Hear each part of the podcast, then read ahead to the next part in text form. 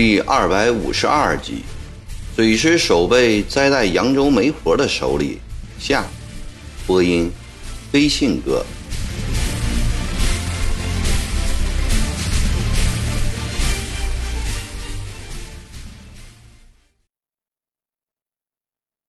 难怪这几年朝野上下对长江水师自有繁衍。他绷紧的脸，严肃地问道。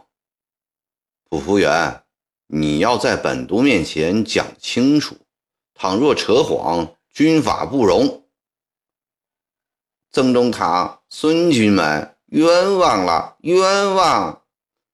普福员双膝跪下，委屈十分的辩解道：“卑职的确是用了三百两银子买来的，在扬州张家桥一个房子里，一手交钱，一手牵人。”媒婆是个五十多岁的老妇人，我记得她脸上还有几点白麻子呢。人没有找到，那间房子应当可以找到吧？曾国藩追问道。说来也怪，仆妇员摸了摸秃了一半的脑瓜顶，惶惑地说：“我明明记得那间房子是空的，谁知昨天去的时候。”却变成一个纸马店了。附近的人都说，这里从来没有一个长白麻子的老妇人。这间纸马店已开六十年了，父传子，子传孙，这是第三代。卑职奈何不得，但卑职可以在老中堂和孙军门面前赌个咒：倘若有半句假话，雷打火烧，活不到五十岁。说罢，居然流出了几滴眼泪来。你看，你还像个堂堂男子汉不？孙昌国走上前去，一把将普福员拉起，说：“孙哥，我相信你，叫几个兄弟把那伙子人轰走算了。”慢点儿，曾国藩制止道：“他说你拐了他的婆娘，你说你用三百两银子买的。”还有许多人为他说话，你无人替你作证，单单凭刀枪轰走他是不会甘心的。老中堂，那你说怎么办呢？要不，普胖子，你把那女人给他算了。孙昌国没了主意。正在这时，薛福成走了进来，说：“刚才听秦明诺说起蒲守备的事，我想。”蒲守备莫不是给放鹰的人骗了？啊？什么是放鹰？蒲福元和孙昌国惊得两眼发呆。曾国藩也从没听说过。薛福成说：“我小时候听父亲说过，扬州城里有专门放鹰的人，男女结合坑害人，他们从外地。”用低价买来贫苦人家的女子，调教一番，然后高价卖给有钱人做妾。待买主交了钱，带走人后，多则十天半月，少则三五天，便有一男子带着一伙人寻上门来，声言此女子是他的婆娘，被拐骗了。那女子也就又哭又闹，说来的人是她的丈夫。要跟着走，买主说有字据，有媒人，但媒人再也找不到了，字据也变成了废纸。跟着来的人都证明这女子是某某的妻子，并扬言扭之送官。买主无法，只得放人。有胆小的还另送一笔钱以求息事，这就叫做放鹰。前些年闹长毛。这事绝迹了，想不到又死灰复燃了。曾国藩听后心里很觉得惭愧，自己身为两江总督，对江宁不到二百里地的这种怪事一无所闻，真正是尸位素餐了。从这件事上看，他又想到了两江境内一定还有许多弊病陋习，自己一点都不知道。唉，说什么整顿两江，移风易俗，竟是空话一句，还在心里对先前的雄心壮志自我嘲弄着。好啊，这批狗娘养的，放鹰竟敢放到老子水师的头上来了！来人！孙昌国气得大发雷霆，给老子把这几个龟孙子抓起来，交给扬州府发落，叫他们顺藤摸瓜。把扬州城里放鹰的狗男女全部杀掉。进来的亲兵答应了一声，立即就要出去抓人。孙振台、曾国藩客气地叫了一声，他对孙昌国办事的果断干脆以及顺藤摸瓜的主意很是赞赏，但他很快想到，放鹰者敲诈的对象只能是普通百姓。到长江水师的军营重地来撒野，能有这样大的胆量吗？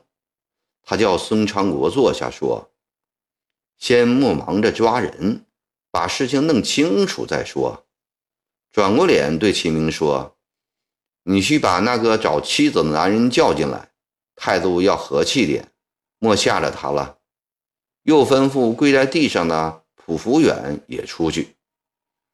那人被带进来了。他见上面坐着除总兵外，还有一位须发斑白的老头子，心知是一个比总兵还大的官儿，便双膝跪下说：“求两位大人替小的做主，把小的女人还给小的带回去吧。”抬起头来，曾国藩命令。那人顺从地抬起了头。曾国藩仔细地看了一眼。和蔼地说：“朴守卫买的妾为何是你的女人？你细细的说出来，不可以说假话，懂吗？”是。那人不敢正眼看大官，又低下头来，眼睛望着地面说：“小的是江都人，在一个饭店里当伙计，名叫蒯兴家。三个月前。”我带着妻子杜氏到仙女庙进香，杜氏过门两年了还没生育，老母着急，催我们夫妻求仙女保佑。那天仙女庙的人很多，进完香后已是午时，我叫杜氏坐在一棵樟树下休息，我去买几个火烧来充饥。待我买来火烧时，樟树下却不见我的妻子。我急得四处寻找喊叫，把整个仙女庙都找遍了，再也找不到她了。我回家后向老板请了个长假，背起包袱、雨伞，四方访寻，下定决心，今生不寻找杜氏，宁死也不回家。半个月前，我来到了瓜州镇，落在一个小火铺里，向火铺老板打听。问见没见一个二十岁左右的外地女子在附近出没？店老板说，此地水师一个守备，前些日子在扬州买了一个小妾，那女子买来后成天哭哭啼啼的，不肯依从。小的一听，心想这一定是我的妻子，她被人拐卖了。我在守卫家转了两天。偶尔一次，在小窗口看到一个梳头的年轻女子，我又悲又喜，这正是我苦命的妻子啊！说到了这里，蒯兴家禁不住哭了起来。停了片刻，又说：“我当时想马上去找守卫要人，转而又一想，他是军官，又是花钱买的，我一个普通老百姓，怎能拗得过他呢？”于是回家和叔伯兄弟们一起商量着，他们说哪有眼睁睁看着自己的老婆做人妾的道理？不管怎样也要弄回来呀！他们为了给我壮胆，都一起来了。先找到了蒲守备，蒲守备说他是花了三百两银子从扬州媒婆那里买来的，高低不肯放人，无法。我们只得向孙大人告状。孙大人要朴守备到扬州城里把那媒婆找来，不知现在找到没有？请青天大老爷给小的做主，把小的老婆断回给小的吧。说完，蒯兴家用衣袖抹去眼泪，又连连磕头。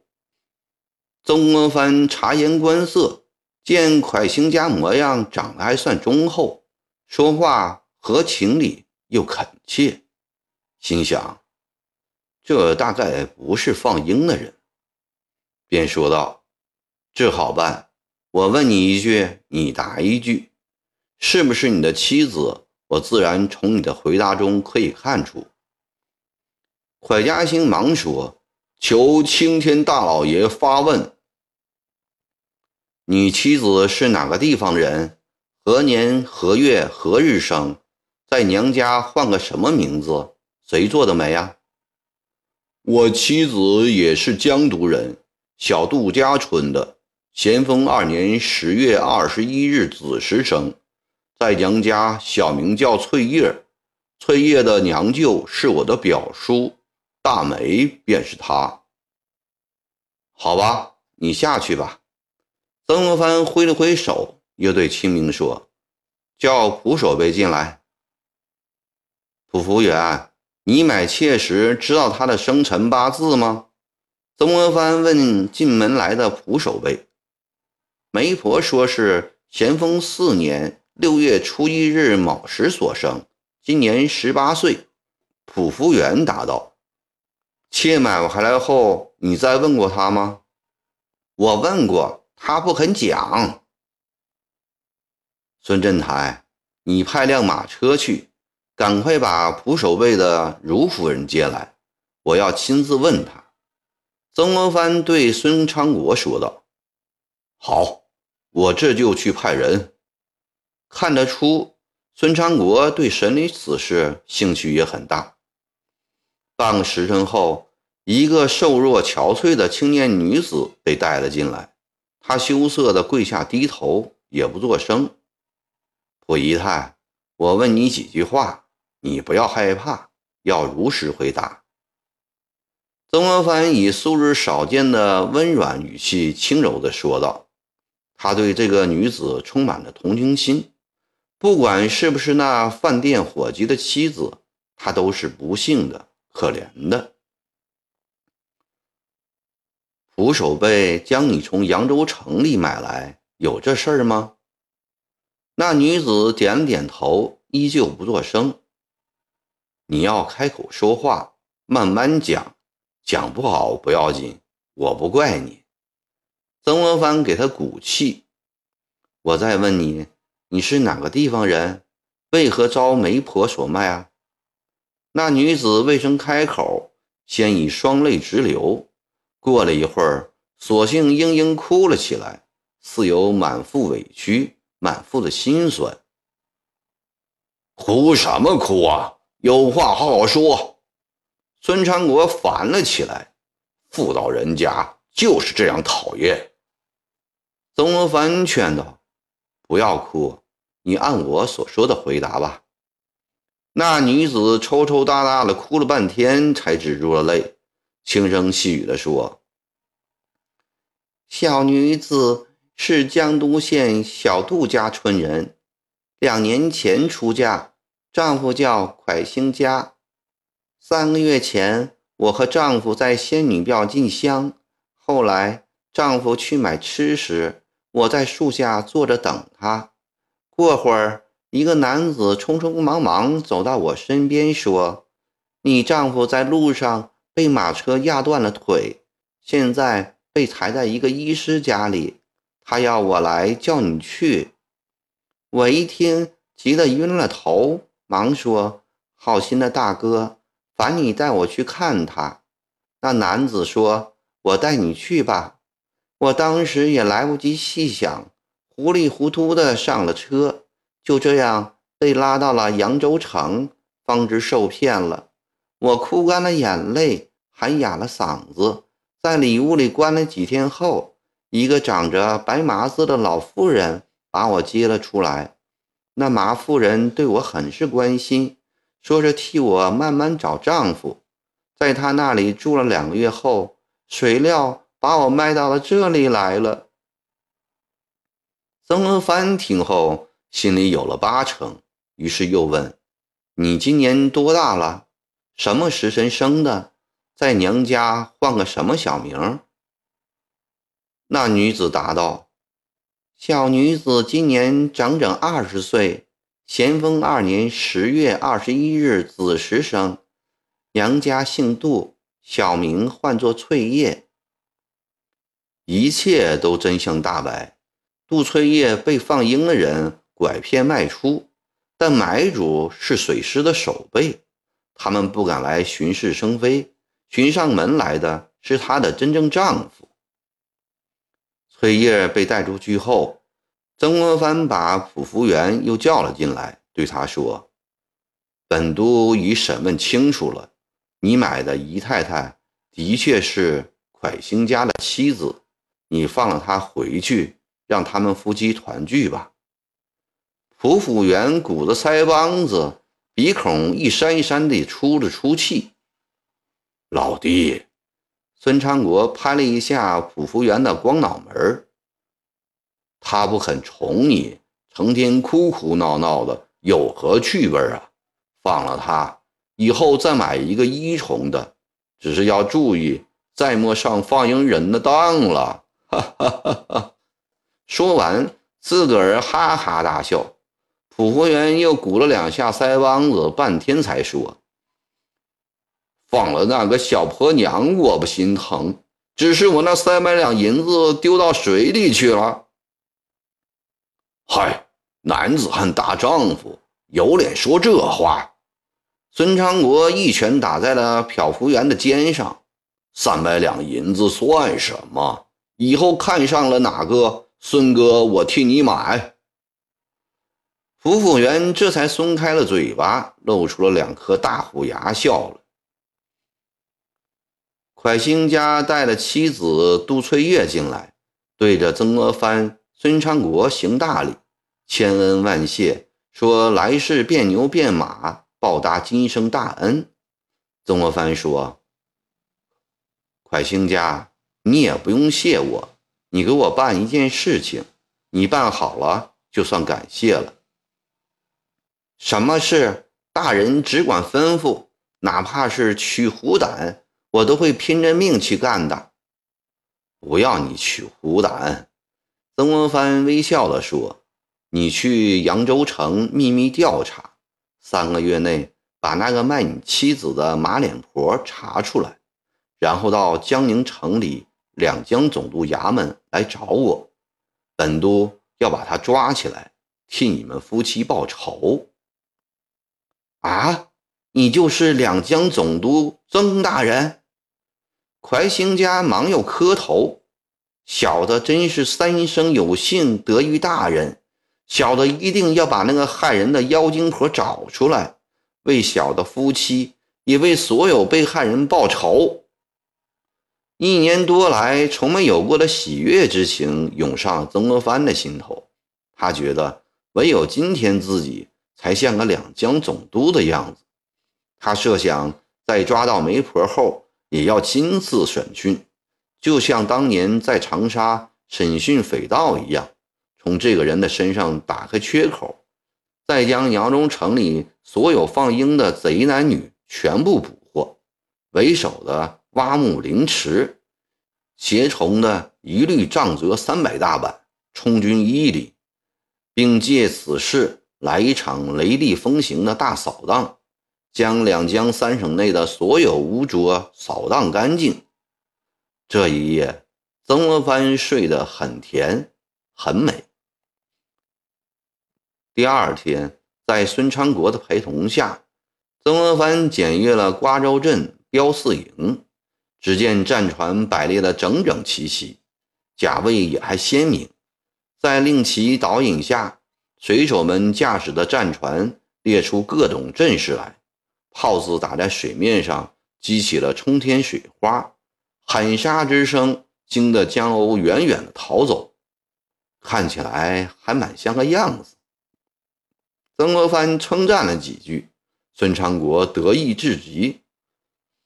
魏静号鸣笛起航时，他叫人匆匆抬了十筐梨送到了船上，说是送给各位沿途解渴。